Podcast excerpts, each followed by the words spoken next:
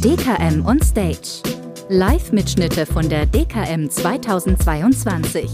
Wir hören rein in die Entscheider-Talks. Meine sehr verehrten Damen und Herren, vielleicht wussten Sie es noch nicht, aber auch vertriebsverantwortliche Führungskräfte und Vertriebsvorstände sind Menschen. Normalerweise lernen wir sie ja eigentlich immer in ihren Positionen, Funktionen und Aufgaben kennen. Und wir finden, es wird Zeit, mal so ein bisschen auf den Mensch hinter der Position zu schauen. Um ein bisschen mehr zu erfahren, begrüße ich Sie herzlich zum Entscheider-Talk, Hashtag auf Augenhöhe, einem neuen Format auf der DKM. Mein Name ist Brigitte Horn, ich bin Chefredakteurin von Ast Kompakt und ich freue mich sehr, die nächsten 15 Minuten mit Dr. Matthias Wald zu sprechen. Herzlich willkommen.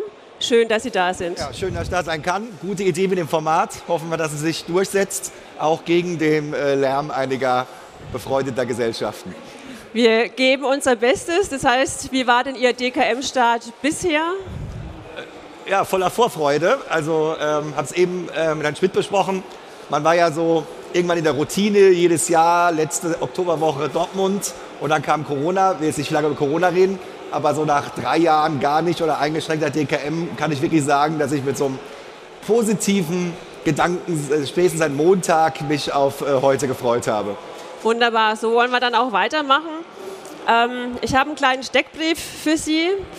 Den haben mir die Kollegen ein bisschen mich unterstützt und mit vorbereitet.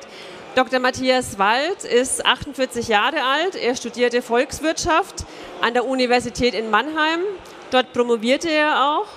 Seine berufliche Laufbahn begann er als Assistent des Vorstandsvorsitzenden beim AWD und war dann auch an der Neuausrichtung des Unternehmens beteiligt, was sicherlich eine sehr spannende Aufgabe war und auch sehr ähm, anstrengende Aufgabe war, stelle ich mir vor.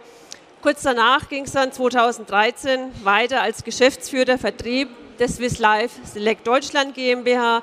Wieder ein Stück weiter ging es in die Geschäftsleitung von Swiss Life Deutschland. Und als Leiter Vertrieb ist er heute für alle Vertriebsaktivitäten in Deutschland verantwortlich, sowohl für die vier Finanzvertriebe Swiss Life Select, Tekis, Horbach und Proventus, damit wir die Namen auch mal kurz genannt haben, und auch den Intermediärvertrieb der Niederlassung von Swiss Life in Garching in München zugetragen hat man mir, Herr Wald, Sie sind leidenschaftlicher Fußballfan. Da drängt sich die Frage auf, für welchen Verein? Ja, in Ludwigshafen geboren, weil mein Vater bei der BSF gearbeitet hat und dann als äh, Pfälzer 1. FC Kaiserslautern-Fan. Also gute Jahre erlebt, schlechte Jahre erlebt. Äh, jetzt sind wir wieder am Kommen. Also Ihrem Lebenslauf nach hätte es jetzt auch Mannheim sein können oder Hannover sein können oder natürlich auch der FC Bayern München. Vom Büro müssten Sie da ja eigentlich schon fast direkt ähm, hinschauen können. Die, äh, vom obersten Stockwerk äh, sieht man sogar die Allianz Arena in der Tat. Gut informiert, also Und? sehr, sehr nah.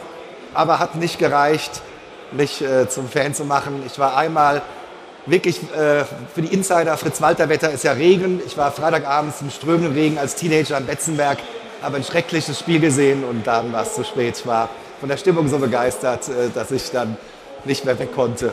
Konnte sie auch nichts mehr abhalten. Deswegen wäre auch meine Frage, was ist so der Unterschied zwischen einem leidenschaftlichen Fußballfan und wie leicht ist es in München, ähm, mit den Kollegen zu diskutieren? Was ist der Unterschied zum normalen Fußballfan? Ach, äh, weil Ihre Kollegen haben das ganz fett äh, notiert. Da weiß ich gar nicht, äh, ob das so stimmt. Man wird ja irgendwann schon altersreif und regt sich nicht mehr jede Niederlage auf. Aber in München war das ganz einfach. Also in den tiefsten Zeiten war Lautern ja dritte Liga und 60 München war ja auch dritte Liga oder ist noch dritte Liga. Von da hatte ich auch da immer gute Gespräche. Aber ähm, nein, irgendwann, äh, aber der Unterschied ist so, wenn Sie so fragen, wenn äh, Hannover verliert und ich mal im Stadion bin und ich bin natürlich dann ein bisschen für Hannover, weil ich da lebe, dann bin ich fünf Minuten schlecht gelaunt. Bei Lautern dauert es ein bisschen länger, aber ich bin inzwischen reif genug, dass es dann auch irgendwann doch zu Ende geht. Ah, wunderbar. Ist halt doch nur eine Nebensache. Okay, aber Sie kicken selbst? Nee, das habe ich irgendwann äh, kapiert, dass äh, das äh, zu lange Regenerationszeiten erfordert und, okay. Äh, und man mit den halb so alten äh, nicht mehr mithalten kann. Es ist eine Erfahrung, die wir ja alle irgendwann im Laufe des Lebens so ein bisschen machen. Leidenschaft äh, für den Fußball, Leidenschaft für den Vertrieb. Sie sind seit 20 Jahren ähm, im Vertrieb tätig, so in etwa. Das ist schon eine, jede, eine lange Zeit. Was heißt denn Leidenschaft im Vertrieb? Also erstmal Leidenschaft für den Vertrieb. Ich finde halt toll, dass Menschen äh, so wichtig sind. Ich habe mein erster Fachjob war Vertriebscontrolling. Das fand ich immer ganz toll. Du hast die Zahlen gehabt. Das kommt schon ein bisschen bin ich auch ein analytisch strukturierter Mensch, aber dass auch immer Menschen dahinter stecken. So den, äh, den das finde ich schon immer ganz toll. Und ähm, und was ich besonders gut finde, wir machen Vertrieb für einen ganz komischen, sagen wir mal bewusst, Mix. Also zum einen ein total wichtiges Produkt, dass ein Mensch sich absichert für die vielen Schicksalsschläge des Lebens und dann den positiven für einen Lebensabend, den er selbstbestimmt finanziell gestalten kann, ist ja total wichtig. Aber unsere Bürger, die denken halt nicht morgens dran, dass sie jetzt eine BU abschließen müssen, eine Altersvorsorge. Also wir haben keine Push-Branche wie Porsche, ja, man könnte sagen, Porsche-Vertrieb machen ist viel sexier als für Swiss Life. Sehe ich genau anders.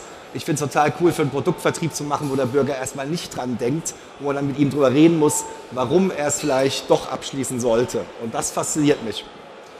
Erklärt natürlich auch so ein bisschen, ne? Leidenschaft für FC Bayern ist einfach, Leidenschaft für die schwierigere Position bei Kaiserslautern oder auch für die Altersvorsorge spricht ja dann eben auch für das große Engagement. Also hat fairerweise nie einer hergeleitet, aber absolut, äh, die Parallele ist äh, durchaus zu sehen, ja. Wunderbar. Ähm, Sie kicken nicht, aber was machen Sie denn sonst in Ihrer Freizeit gerne? Also, also, wenn man als genau. Vorstand genau. und Absolut. Also erstmal, Freizeit hat, weiß ich nicht. Doch, doch, doch. also erstmal äh, äh gibt es ein Thema, ist der Urlaub, der ist mir heilig. Also äh, arbeite, glaube ich, wirklich viel, aber im Urlaub äh, versuche ich gar nicht zu arbeiten. Und dann gibt es schöne Länder ähm, zu ähm, besuchen. Ja, und äh, noch ist der Sohn nicht sechs. Da kann man dann im Februar, November, wenn es in Deutschland grau ist, mal in die Sonne fahren. Da ist Florida ein äh, Lieblingsziel von mir. Und in Europa hat irgendwann, habe ich in Zürich so oft gehört, dass es Tessin schön ist, dass ich mal ins Tessin gefahren bin und muss sagen, das ist wirklich ein wunderbarer Streckenerde äh, mit dieser italienischen Art in der Schweiz. Das ist ganz toll. Wir gehen gerne, ich esse gerne, kann zwar gnadenlos schlecht kochen, aber esse trotzdem gerne sehr gut. Deswegen ähm, essen wir dann zu Hause oder in Restaurants sehr gerne. Ähm, ja, ich habe einen jungen Sohn, das, äh, der hat mich unter der Woche wenig, von daher äh, hat er den Anspruch, äh, mich am Wochenende zu haben. Und der hat mit zwei Jahren kapiert, wenn Papa ein weißes Hemd anzieht, dann ist maximal noch drin, dass er mich in den Kindergarten äh, fährt. Und wenn Papa kein weißes Hemd anzieht, dann hat er Zeit und dann fordert er das auch gerade sehr aktiv ein. Okay, dann hoffe ich natürlich auch, dass es viele andere Kleidungsstücke bei Ihnen zu Hause gibt. Ja, eben, zumindest genug für äh, Samstag und Sonntag. Nicht nur, nicht nur das. Äh, weiße Hemd. Wie sieht bei Ihnen denn so ein typischer Arbeitstag aus? Muss man sich so vorstellen, Sie sind die ganze Zeit unterwegs ähm, oder Sie gehen doch die meiste Zeit in München ähm, ins Büro? Also erstmal, äh, der typische Arbeitstag beginnt in der Tat, äh, wenn es geht, in kleine Kindergarten zu fahren.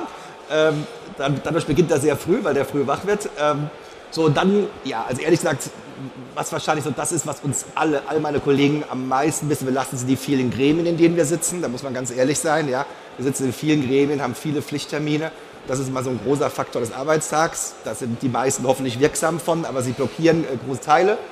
Und dann ist es so, dass Corona natürlich das Leben verändert hat. Ja. Also das muss, ich glaube, die Anzahl der Dienstreisen ist durch äh, Corona schon zurückgegangen, auch beim Vertriebsvorstand, weil man für reine Fachthemen keine Dienstreise mehr macht. Aber natürlich es ist in einem marktnahen Ressort, muss ja gar nicht Vertrieb sein, auch dringend notwendig, dass man immer wieder mal draußen ist. Deswegen habe ich wahrscheinlich einen höheren Anzahl Dienstreisen als manch andere äh, äh, Kollegen. Das ist auch genau richtig so.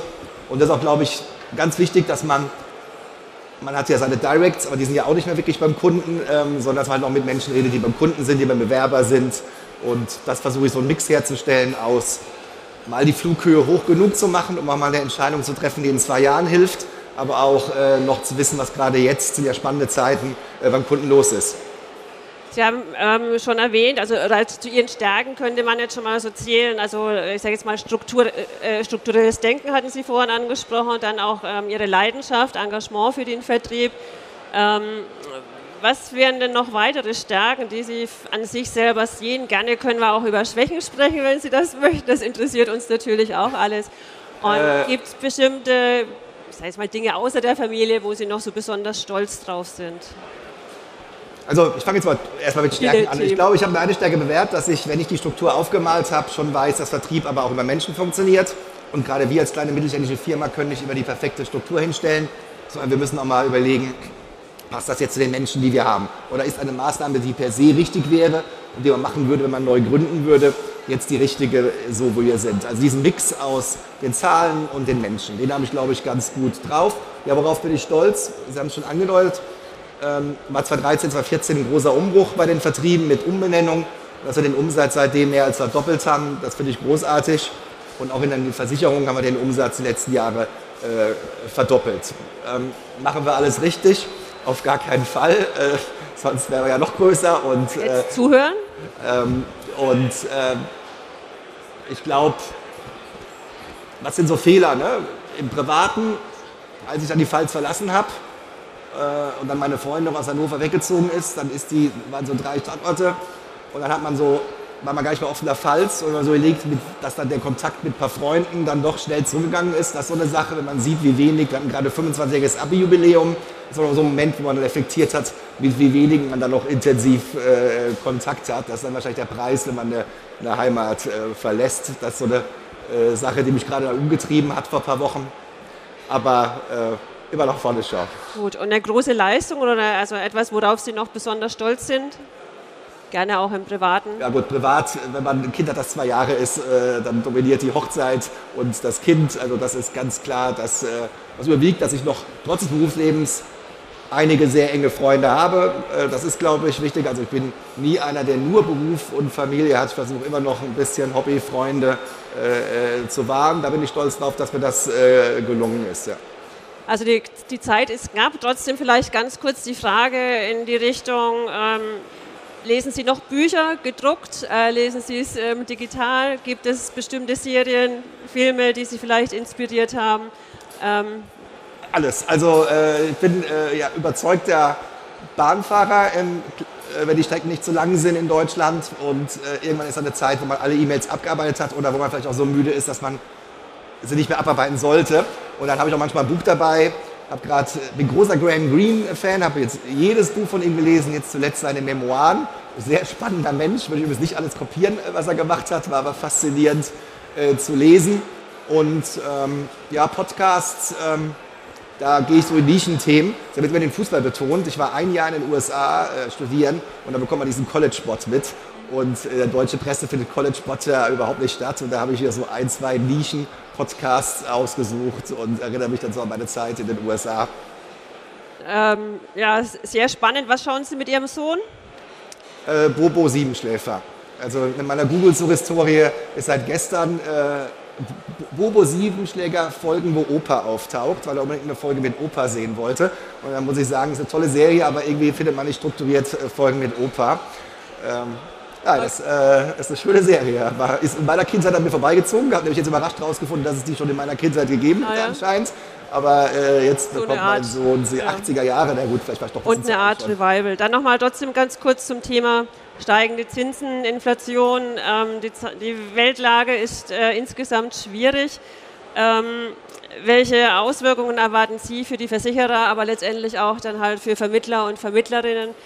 Ähm, ja auch in der Beratung der Kunden? Also mittelfristig ganz, ganz wenige, ja, weil ich glaube ehrlich gesagt, dass diese Inflation auch zu Gehaltserhöhungen führen wird und dann ist irgendwann Geld Geld, ja, und dann haben wir uns alle daran gewöhnt, dass alles 15 Prozent teurer ist, haben auch 15 Prozent äh, mehr Einkommen. Der Übergang dahin kann sehr schwierig sein. Jetzt sind wir wieder beim Thema Leidenschaft. Ich glaube schon, dass als Vertriebler jetzt wichtig ist, wenn der Kunde sagt, oh, die Stromrechnung kommt, ich storniere den Vertrag, dann gibt es gerade Lebensversicherung eigentlich, eigentlich nur die Aussage, wahrscheinlich ist der Vertrag jetzt noch viel wichtiger geworden, weil äh, Geld noch wichtiger ist und das Geld gerade entwertet wird.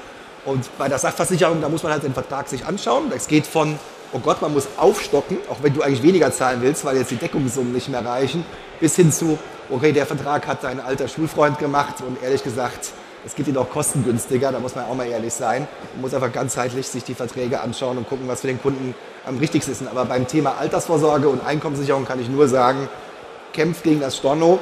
Das ist vielleicht kurzfristig tut es gut, die 60 Euro weniger im Monat zu zahlen und langfristig kann es äh, verheerend sein.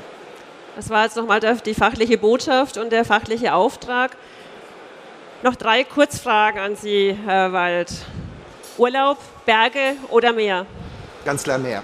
Zum Ganz Leidwesen Meer. meiner Frau, die eigentlich halbe halbe will, da sind wir immer im Infight. Der Sohn ist für das Meer? Der Sohn ist noch egal, der freut sich, wenn wir mit ihm was Wenn machen. Zeit, wenn- wenn die Familie Äh, zusammen äh, ist. Büro oder mobiles Arbeiten? Eindeutig Büro, weiß nicht warum. Also äh, fühle mich im Büro einfach den Menschen verbundener, wenn man im selben Raum sitzt. Und bezogen aufs Büro, Casual oder Business? Entschuldigung? Casual oder Businesskleidung im Büro Business. ist damit beantwortet. Herr Wald, so schnell gehen 15 Minuten vorbei. Vielen Dank. Das Gespräch hat mir sehr viel Freude bereitet. Dank danke für die danke Gesprächsführung. für die Einblicke. Das Gespräch gibt es demnächst auch als Podcast. Ähm, halten Sie einfach Ausschau nach dem Hashtag auf Augenhöhe, immer auf den Online-Medien der DKM. Ja, vielen Dank fürs Zuhören und ich erwarte von Ihnen jetzt noch einen begeisterten, leidenschaftlichen Applaus für Herrn Wald. Vielen Dank.